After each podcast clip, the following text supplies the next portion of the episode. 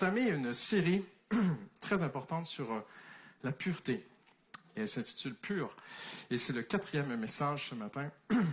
Et j'ai vraiment cette paix dans mon cœur qu'à la fin de ce message, vous allez être encore plus émerveillés de tout ce que Jésus a fait pour vous. Moi, j'ai grandi dans une famille chrétienne. j'ai grandi à l'église, j'ai grandi sur les bancs d'église. J'ai appris beaucoup de choses, mais j'ai compris très peu de choses.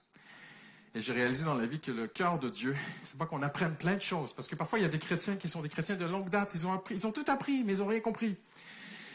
Ou certains ont appris peu, mais j'aime mieux comprendre le peu que j'ai appris. Vous êtes, avec moi ce matin? Amen.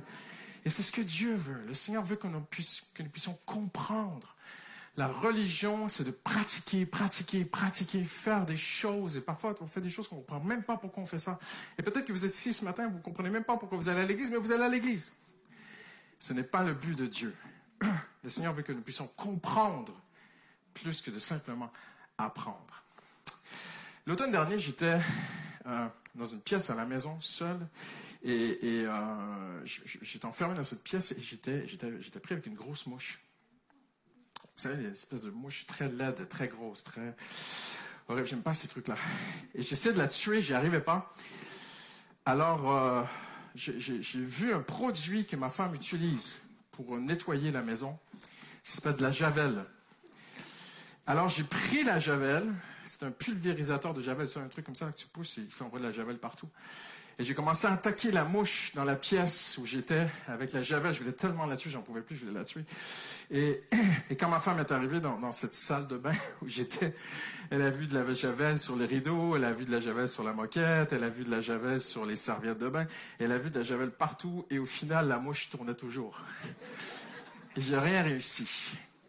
Et ça me rappelle parfois le regard que Dieu peut porter sur nous quand on essaie de se nettoyer, de se changer. Quand on s'enferme en nous-mêmes et qu'on essaie de devenir meilleur avec toutes nos javelles, nos religions, nos, façons, nos méthodes, nos rituels, nos pratiques qui nous sécurisent. Voyez-vous, le monde entier, la religion dans le monde entier. Oui, mais pasteur, nous sommes en France, il n'y a pas de religion en France. C'est la laïcité. La laïcité, c'est presque une religion. La philosophie, c'est presque une religion. Ça sécurise les hommes de pratiquer des choses. Et Dieu veut nous faire sortir de toute cette mentalité, c'est naturel chez l'homme, la religion, et nous déstabiliser et nous faire découvrir ce que Jésus a fait pour nous. Et le Seigneur entend le cri de, qui que ce soit qui à l'intérieur de lui aimerait tellement se sentir pur, aimerait se sentir nettoyé, aimerait voir son cœur changer, sa vie, son intérieur changer. Dieu, du haut des cieux, voit, entend le cri du cœur de l'homme et il l'aime. Et depuis l'Ancien Testament, à travers la Bible, Dieu a annoncé qu'il allait faire cela. Je le lis pour vous, je vous fais gagner un petit peu de temps. Le Seigneur le dit, il l'annonce, il regarde son peuple qui était dans le péché, qui était tellement loin de Dieu. Et Dieu dit, je vous aspergerai. Là, vous pensez à mon pulvérisateur, là, de Javel. Mais c'est pas le terme que Dieu utilise. Dieu utilise lancer abondamment, on peut traduire de l'hébreu, je, je vous arroserai abondamment d'une eau pure et vous serez purifiés je vous purifierai. Tu ne peux pas le faire toi-même. De toutes vos impuretés et de vos idoles. Je vous donnerai un cœur nouveau. Tu peux pas refaire ton cœur. C'est Dieu qui doit le faire. Je mettrai en vous un esprit nouveau. Je retirerai de vous le cœur de pierre. Je vous donnerai un cœur de chair. C'est une, une illustration, c'est une image. Le cœur de l'homme est dur et insensible.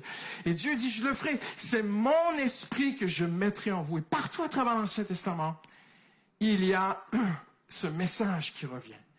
Dieu dit, je le ferai un jour, avec une eau pure.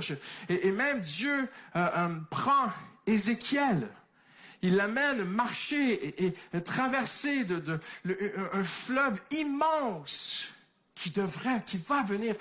Mais ça reste énigmatique, ça reste, mais que sera cette eau, ce fleuve qui va nous purifier? Et dans Deux Rois, c'est ce que nous avons vu ensemble la dernière fois, si vous m'avez suivi un petit peu, dans Deux Rois, chapitre 5, c'est le prophète Élisée, on est dans l'Ancien Testament au temps d'Israël. Il y a un homme qui s'appelle Naaman. C'est un chef de guerre, c'est un chef d'État, hein, c'est le deuxième après le roi. c'est un homme très éminent, très puissant. La Bible dit qu'il est vaillant, il est respecté. C'est vraiment un grand homme de guerre extraordinaire, Naaman. Mais Naaman a un seul problème dans sa vie, il est lépreux. Et je ne referai pas les messages, mais la lèpre, littéralement, rongeait les gens vivants. Elle les mangeait vivants. La lèpre mange la peau, changeait le visage, attaquait le système nerveux. Les gens devenaient insensibles. Le lépreux, son nez peut tomber, il ne le sent même pas, il n'a pas, mal. Et petit à petit, la lèpre te mange vivant. Et cet homme, Naaman, a tout ce qu'un homme rêverait d'avoir dans la vie. Il réussit partout dans la vie. C'est extraordinaire. Il est au top, au sommet, au zénith du succès, mais il a un seul problème. Il y a une bactérie qui est en train de le manger vivant. Et quelqu'un lui dit, en Israël, il y a un homme de Dieu qui peut t'aider. Alors il va voir, je vous fais l'histoire très courte ce matin, il va voir Élisée. Et Élisée lui dit, va te baigner sept fois dans le Jourdain. Et c'est le titre de mon message ce matin, le septième bain. Tournez-vous à la personne à côté de vous, dites-lui, t'inquiète pas, le pasteur Christian ne va pas te demander de passer dans les eaux du baptême une autre fois. C'est spirituel. Le septième bain. Et Naaman va, se, va, orgueilleux, on va le voir à la fin, il va dire non, il veut rentrer chez lui, ses serviteurs lui disent, t'as rien à perdre. Donc il va y aller, il se plonge une fois, il ne se passe rien. Deux fois, il se passe rien. Cinq fois, est-ce qu'il y a un petit début de guérison? La Bible ne spécifie pas. Mais on sait, à travers l'Ancien Testament, que Dieu utilise toujours le chiffre 7 d'une façon très particulière pour parler de l'œuvre finale et complète de la croix.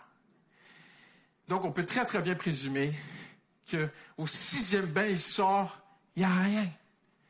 La bactérie court toujours. Son visage est toujours déformé, il est toujours, peut-être qu'il a perdu un doigt avec les années. On sait que même ça, ça, pouvait, c'est incroyable ce que la, lèpre faisait. Je ne vais pas revenir sur les anciens messages, j'ai tout expliqué. Et, il regardait son corps au sixième bain, il, toujours rien il se replonge une septième fois. Il sort de l'eau. Il est un nouvel homme. Et il, va dire au prophète Élisée, à partir d'aujourd'hui, c'est le Dieu d'Israël que je vais adorer. Et à travers ce que Dieu a prophétisé, à travers ces moments très forts de l'Ancien Testament, Dieu parlait, Dieu annonçait, Dieu touchait quelque chose dans la vie de l'homme. Dieu envoyait un message d'espoir, d'amour. Je sais ce qui te ronge. Je sais avec quoi tu te bats. Je sais, je vois à l'intérieur de toi ce qui te fait mal. Je, vois comment tu te sens. Je vois tes luttes intérieures avec le péché, avec la séduction, avec même ton mauvais caractère, ou tes peurs. Je vois ce virus, cette bactérie, la lèpre spirituelle, le péché on l'a vu ensemble, il y a les péchés et il y a le péché avec un P majuscule, dont Paul parle dans Romains 5, 6, 7, 8. Je vois tout cela dans ta vie, mais voici la bonne nouvelle. Un jour viendra et je vaincrai avec une eau qui va venir. Une eau spirituelle va venir dans ta vie et va te nettoyer intérieurement. là, tu te poses une question, mais Seigneur, comment vas-tu nettoyer un tel mal? Je, récapitule un tout petit peu. Pensez un instant. La puissance du péché. Plus tu vas comprendre la puissance du péché, plus tu seras émerveillé de la puissance de Jésus. Il faut d'abord parler de la puissance du péché pour être émerveillé. Il faut d'abord réaliser à quel point la maladie est grave pour réaliser à quel point le médecin est miraculeux. Cette maladie est entrée dans un ange et en a fait un démon. Paul dit, le péché est entré dans le monde et les ronds sont poussés dans les champs. C'est incroyable. Le lion broutait de l'herbe et s'est un matin à regarder la gazelle. Barbecue ce midi. Tout a changé. La violence est entrée dans le monde. Les petits oiseaux se sont mis à avoir peur. Les petits poissons, tout, tout, tout a changé. Caïn a tué Abel. Ève a dit, euh, euh, Adam a dit, pas moi, c'est elle. Et Ève, elle dit, pour moi, c'est serpent. Et serpent dit, c'est, c'est, c'est, c'est pour moi, c'est le péché. Et le péché est entré dans le monde. Et, croyez-moi aujourd'hui, tous les problèmes de la société se retrouvent dans une seule chose. Le péché, la lèpre, ronge intérieurement tous les hommes. Et quelle énigme de l'Ancien Testament. Quelle question. Une eau viendra couler sur toi et elle va te libérer de cette grande puissance du péché. Et jusqu'à Jésus-Christ, on s'est toujours demandé, mais, mais, comment Dieu va le faire? Même les prophètes, je mettrai mon esprit en vous, mais comment? Et je, je, vous, je vous aspergerai d'une eau pure et vous serez purs. Mais Seigneur, comment vas-tu faire cela? Et nous arrivons dans Jean chapitre 4, et je le lis pour vous, parce que même David le dit. J'aimerais vous dire ceci ce matin. Le péché est entré dans l'homme et a rendu l'homme naturellement pécheur. Tournez-vous la personne à côté de lui et dites-lui, toi, tu es un méchant. J'ai raison, j'ai raison. Vous n'aimez pas ce que je dis. Si vous n'êtes pas d'accord, venez pas me voir. Hein. C'est la Bible. Hein. Mais la Bible dit, tous sont péchés. Y a-t-il un juste? Il n'y en a pas un.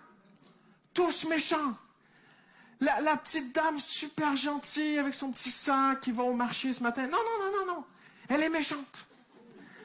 Nous sommes tous pécheurs, tous, nous avons tous la capacité de faire mal aux gens autour de nous et de nous faire mal. on, est, tous des pécheurs. Et David dira même dans le psaume 51, je suis né dans le péché. La prochaine fois que tu prends un petit nourrisson dans tes bras, oh qu'il est chou. Non, il n'est pas chou. Il est dangereux. C'est un pécheur. On rigole un peu, on fait un peu d'humour. Bien sûr que c'est un petit, un chou, bien sûr que tout ça c'est beau et tout. Mais David dit, je suis né dans le péché. Allez dans une crèche ou dans une garderie, regardez les tout petits jouets. Ils n'ont pas appris à parler, mais ils ont déjà appris à taper celui qui leur a piqué leur camion. On n'enseigne pas le péché. Le péché est naturel. C'est inné. Regardez, j'aime bien ce qu'un puritain, un homme de Dieu a dit. Il a dit ceci. La convoitise est à l'âme ce que la vue est à l'œil. Fais réfléchir un instant. La convoitise est à l'âme ce que la vue est à l'œil. Donc, mon œil est fait pour voir. À cause du péché, mon âme est faite pour convoiter. Le petit, il est là, dans la crèche. Il regarde l'autre jouer avec sa petite voiture. Il convoite la voiture. Il n'a même pas deux ans, il convoite déjà. et puis il la, il, la, vole. C'est naturel. On est tous comme ça. Là, tu te dis, mais comment est-ce que Dieu va nous aider? Et Dieu dit, j'enverrai une eau pure. Il y a une eau spirituelle qui va venir dans ta vie et va te purifier. De tes nuits sur la pornographie. De tes, tes soirées à trop travailler par cupidité pour l'amour de l'argent toute forme de péché, Dieu a dit, je vais faire quelque chose de si extraordinaire, tu n'auras même aucun effort à faire. C'est moi qui vais le faire. Tu ne peux pas te changer. Tu es comme Christian Robichaud qui court après la mouche avec sa javel. Tu n'y arriveras pas à nettoyer les choses à l'intérieur de toi. Tu l'attraperas pas le péché. Mais moi, je vais le faire. Et là, on arrive dans Jean 4, et les prophètes et l'Ancien Testament se sont tous demandés, mais comment Dieu va faire cela? Jésus dit dans Jean 4, à cette femme samaritaine, une pécheresse, si tu savais quel est le cadeau de Dieu, et qui est celui qui te dit, donne-moi à boire, c'est toi qui lui aurais demandé à boire, et il t'aurait donné de l'eau vive. Et là, Jésus donne un premier indice. Je vais te laver de l'intérieur parce que tu vas boire. On se lave en buvant. Uh Premier indice. Ah, tiens, tiens, le bain, il est intérieur.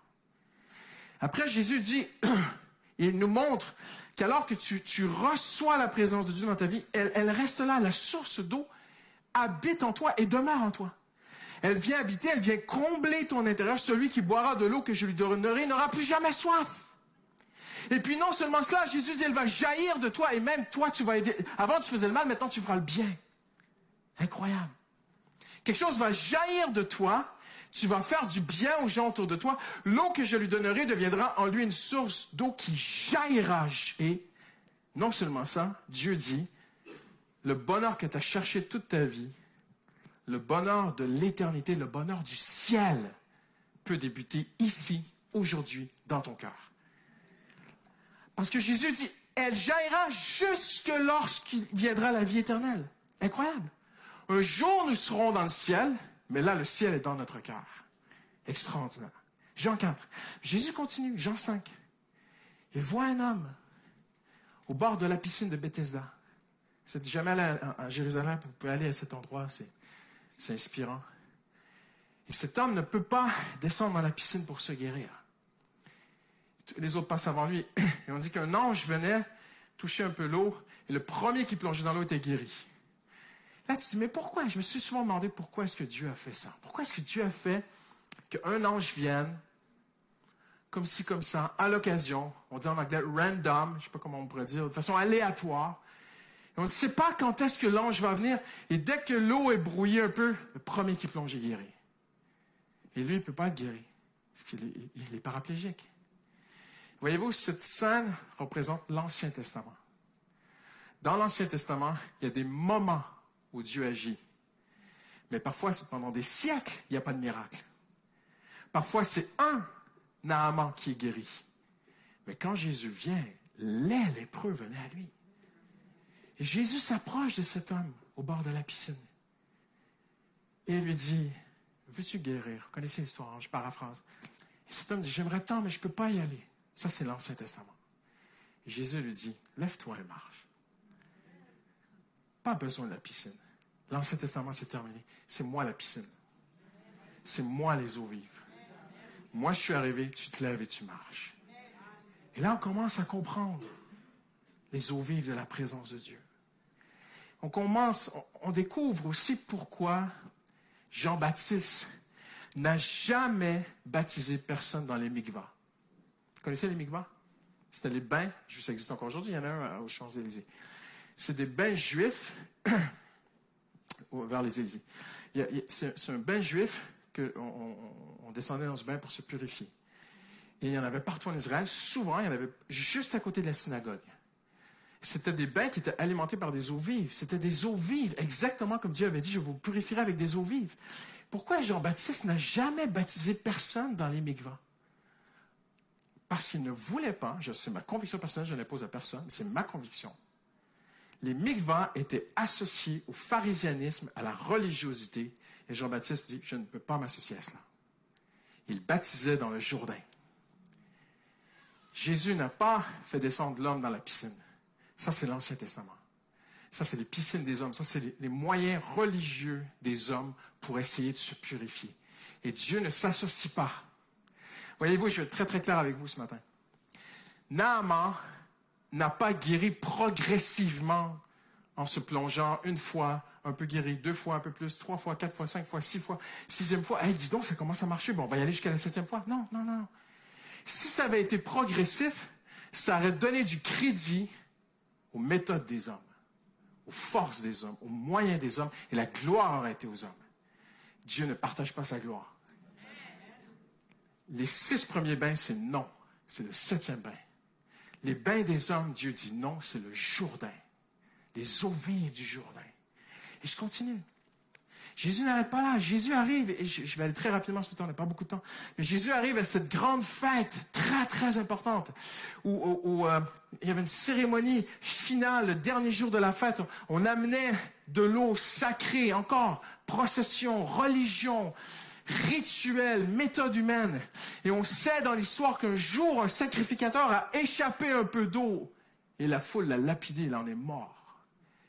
Jésus, on dit, on sait que c'est à ce moment-là. Jésus s'est levé dans le temple. A dit, si quelqu'un a soif, qu'il vienne à moi et qu'il boive. Là, on ne peut pas être plus clair. Je vais te purifier avec une eau pure. Mais l'eau pure, c'est moi, Jésus. La seule chose que tu as à faire, Viens à moi. Arrête de courir à droite et à gauche pour te changer. Viens à moi. Bois-moi. J'ai quelque chose à vous annoncer ce matin. Vous pouvez boire une personne aujourd'hui. Hallelujah. J'étais le seul euh, très excité ce matin. Tu peux boire quelqu'un. Tu peux pas boire Pasteur Mathieu. Tu peux boire une personne spirituelle. Ton esprit a besoin d'une personne spirituelle, Jésus-Christ. Tu ne vaincras jamais aucun péché. Tu n'arriveras jamais à te changer. Tu peux être une bonne personne une minute, tu vas faire un effort énorme. Il fait de plus en plus frais. Je vois les gens mettre leur veste. Si on peut couper la clim, ça m'aiderait beaucoup. Tu peux faire de ton mieux pour être une meilleure personne, mais dès que tu vas arrêter tes efforts, tout va retomber, tu vas redevenir pécheur. Mais le Seigneur a promis qu'il viendrait quelque chose d'extraordinaire. Lui-même viendrait. Si quelqu'un a soif, qu'il vienne à moi et qu'il boive. Donc, le septième bain, le bain de Naaman, très important, je vais vous en parler ce matin, c'est la croix. C'est même, c'est juste après la croix, je vais vous montrer dans un instant. Le septième bain représente la nature de Jésus mon évangile à moi, j'espère que c'est le vôtre aussi, mon évangile, l'évangile de Paul, le vrai christianisme, c'est pas une série de rituels, de pratiques, de méthodes, apprendre sans comprendre. Le vrai christianisme, c'est une personne, c'est Jésus-Christ. Un vrai chrétien, c'est quelqu'un qui marche avec une personne, Jésus-Christ. Quelqu'un qui s'approche d'une personne, qui parle à une personne, se confie en lui, met sa foi en lui, chante à lui. J'espère que vous avez, parce qu'on avait, Ruth, elle a une voix extraordinaire à l'équipe de louange, c'est merveilleux. Mais est-ce que vous avez chanté à Jésus tout à l'heure? Dans un instant, ils vont revenir et je vais vous donner une deuxième chance si vous avez loupé. Parce qu'on devrait juste parfois fermer nos yeux et juste nous concentrer sur lui. Et quand tu te concentres sur lui, il y a un processus mystérieux, inexplicable. Pourquoi est-ce que je dis mystérieux? Parce que Paul appelle cela le mystère de Christ. Inexplicable. Tu te concentres sur Jésus et il te transmet qui il est. Oui, mais il vit en moi. Mais oui, mais il le fait de l'intérieur. Tu te concentres sur lui, il te remplit de son Saint-Esprit. Mais c'est quoi être rempli du Saint-Esprit? A rien de déréglé dans le Saint-Esprit. Même une partie du fruit d'esprit, c'est la maîtrise de soi. Tu es avec moi? Uh -huh. Il y a des gens qui partent en cacahuète, ils croient qu'ils sont remplis du Saint-Esprit. Non, non, non, c'est pas ça, Saint-Esprit. Saint-Esprit, c'est la maîtrise de soi. Et tu, te concentres sur lui et, sa nature monte en toi. Et elle te nettoie de l'ancienne nature. Et Jésus, ah, mais qu'est-ce que je suis motivé ce matin? Jésus a fait quelque chose d'extraordinaire à la croix. Il a réglé le double problème du pécheur. Le, le pécheur a un double problème, je vous l'explique ce matin. Le pécheur subit la condamnation. OK? nous, sommes, vous et moi, nous sommes condamnés à vivre dans le péché, condamnés à être séparés de Dieu, condamnés à, avoir un vide intérieur. Et quand on va mourir, on va être condamné à passer l'éternité sans Dieu. C'est une condamnation. Mais Jésus a réglé la condamnation en mourant à la croix pour nous. Mais pas que. Jésus a réglé le double problème. Jésus a réglé la condamnation et la contagion du péché. Parce que, comme Paul dit, personne, Paul le dit dans Romains, personne n'a choisi de naître saint ou pécheur. Vous êtes d'accord avec moi? Paul dit, on hérite d'Adam. Moi, je suis né pécheur, comme David dit dans le 51, je suis né pécheur, je n'ai pas demandé à être pécheur. C'est une forme d'injustice dans l'humanité. Avez-vous déjà pensé à ça?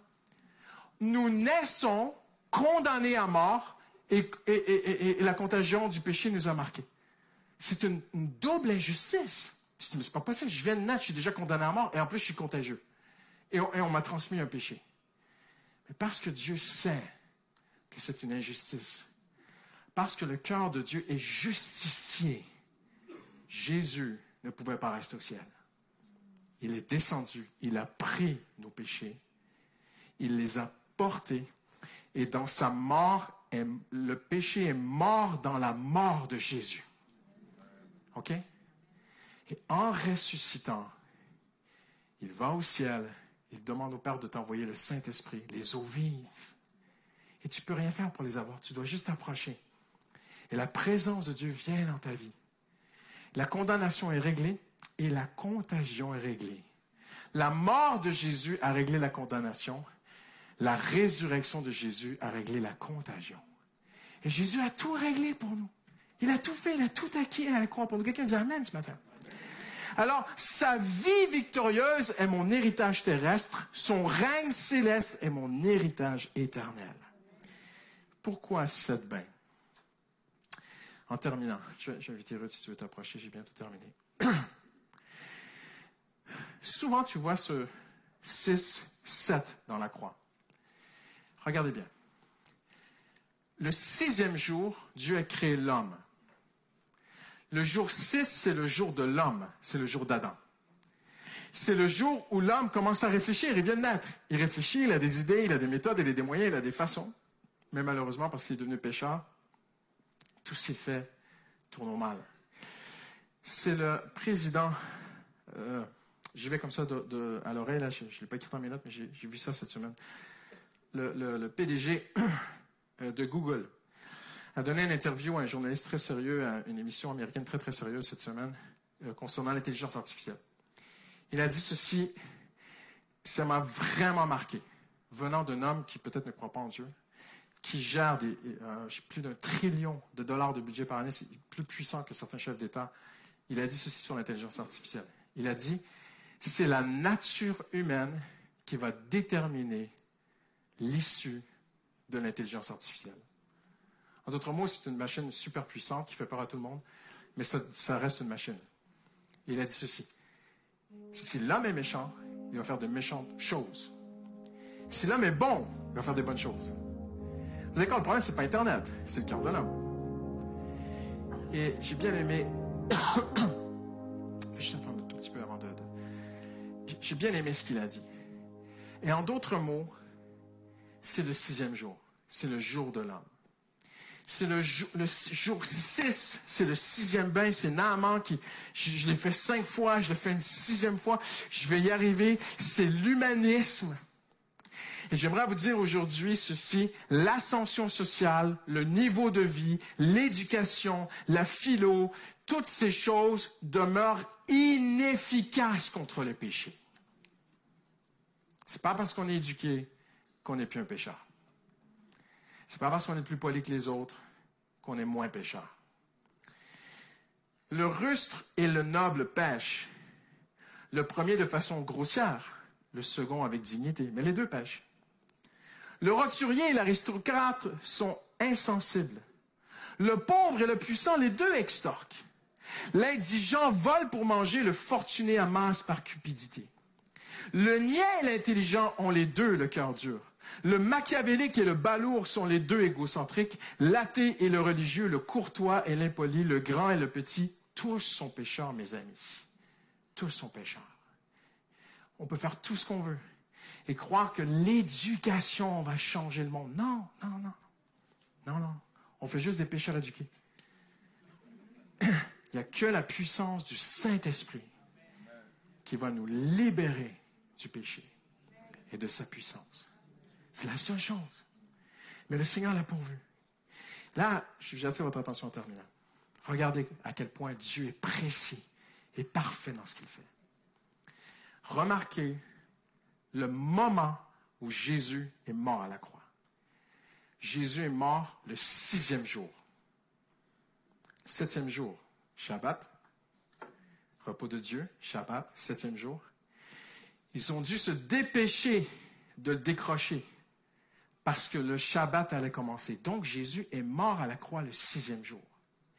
Jésus nous montre qu'il fallait que Dieu à travers sa mort à la croix, Jésus nous montre que tout ce que tu essaies par tes propres forces, tu n'y arriveras jamais. Mais lui, à la croix, a vaincu l'homme dans sa méchanceté, tout le péché de l'homme. Le sixième jour, il est mort. il y a quelque chose entre le sixième et le septième jour qui change tout. C'est la croix. Et le septième jour, l'Épître aux Hébreux nous dit, c'est le repos de Dieu. C'est là, c'est le jour du Saint-Esprit. C'est le jour où j'arrête par mes efforts. C'est le jour où je réapprends tout. Pas seulement apprendre, comprendre. Le septième jour, c'est le jour où Paul dit aux Galates, comment avez-vous été remplis du Saint-Esprit? À force de travailler? Non. N'avez-vous pas été rempli du Saint-Esprit en écoutant avec foi? Incroyable, les gens, ils ont écouté l'apôtre Paul prêcher avec foi. Je dis, mais c'est extraordinaire, Jésus est mort pour nous à la croix. Nos cœurs, nos vies vont changer. Ah, c'est merveilleux, je le crois, le Saint-Esprit est arrivé direct à commencer à agir en eux. Rien à faire. Le pasteur, c'est un peu feignant, on a quand même quelque chose à faire. Bien sûr qu'on a quelque chose à faire. Jésus dit, venez à moi. Ce n'est pas un évangile pour celui qui veut aller sortir en boîte de nuit, continuer à faire sa vie, faire n'importe quoi. Et dire, ben, Dieu connaît mon adresse, ce jour voudra me changer, il le fera. Non, non, c'est pas, pas, pas, Paul le dit très, très bien dans Romains 6 et Romains 5. Il dit, l'évangile, c'est pas pour ceux qui veulent continuer à pécher, c'est pour ceux qui sont au bout du sixième jour ceux qui sont à la fin de leur vie, ceux qui disent j'en en peux plus, il faut que ma vie change. Tel, je suis pasteur, j'ai mauvais caractère, il y a des choses en moi, il faut que ça change. Je n'y arrive plus, il y a des peurs, je n'arrive pas à vaincre. Il y a ceci, il y a cela. Seigneur, au secours, j'ai tout essayé. J'ai mis des petites crèmes, j'ai essayé, j'ai récité des choses, j'ai lu des trucs, j'ai récité des versets à haute voix. J'ai fait plein de trucs, il n'y a rien qui marche. Parfait, c'est bon, au troisième jour. Continue, continue, continue. Fais tes efforts, fais tes efforts, fais tes efforts. Arrive au bout de toi-même. Tu dis, je n'arriverai jamais à me changer. Je vais même aller plus loin. Tu n'arriveras jamais à changer les autres. Quelqu'un m'a dit cette semaine qu'il avait essayé de changer quelqu'un. Il m'a dit, pasteur, je me suis épuisé.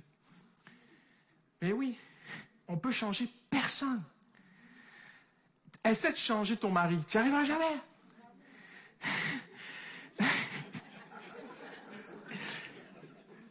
C'est comme quelqu'un qui prend un cadavre. Je vais vous choquer un peu. C'est comme quelqu'un qui prend un cadavre et qui essaie de lui lever les mains vers Dieu. Loue le Seigneur. Loue le Seigneur. Attends, oui, loue le Seigneur, loue le Seigneur. Ah, mon mari s'approche de Dieu. Ah, viens à l'église, mon mari, viens à l'église avec moi. Et puis là, il vient, il vient, il vient. Et puis là, tu dis, est-ce qu'il va y aller pendant que je suis parti? Parce qu'il n'est pas vivant.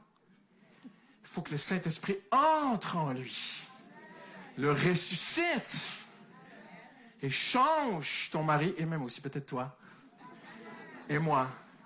Même si on est né nouveau, on a besoin de continuer à changer. Dites avec moi, ah, ah, ah C'est comme ça que ça marche. Est-ce que Ruth est là? Viens, Ruth. On va terminer en prière ce matin. Hallelujah. Mes chers amis, Dieu n'honore que le septième jour. Alors, qu'est-ce qu'il nous demande? on le voit dans l'histoire. Naaman, le prophète dit à Naaman, va te laver sept fois dans le Jourdain et Naaman répond, les fleuves de mon pays sont plus beaux que le Jourdain. C'est quoi ce Jourdain? Tu vois? Et en colère, il quitte, il part. Et ses serviteurs lui disent, mais tu n'as rien à perdre. Vas-y, fais-le. Et saviez-vous ce que le mot Jourdain signifie? Le, le, nom du Jourdain se traduit littéralement par ceci, celui qui descend. Ah, on descend dans le Jourdain. Spirituellement, les eaux vives sont pour ceux qui plient les genoux, qui descendent, qui s'humilient devant Dieu, qui disent Seigneur, je n'y arriverai pas. Ça fait des années que je connais des versets. Ça sert à rien. Ça fait des années que. Non.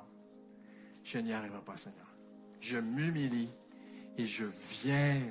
Voyez-vous, Jésus a dit Venez à moi et buvez-moi, mais, mais, pas n'importe comment. On ne vient pas devant Dieu avec orgueil. Il n'y a personne qui vient devant Dieu en faisant fier. Bon, vas-y, Seigneur, euh, allez, on voit tes eaux vives, là. Et le Seigneur en face, c'est quoi? Non, non, non, non. On s'humilie. Et ce chef de guerre, cet homme très fier, et peut-être qu'il est un homme fier aujourd'hui, il y a une seule voix il faut descendre au Jourdain et dire, Seigneur, je m'humilie devant toi. Je viens à toi.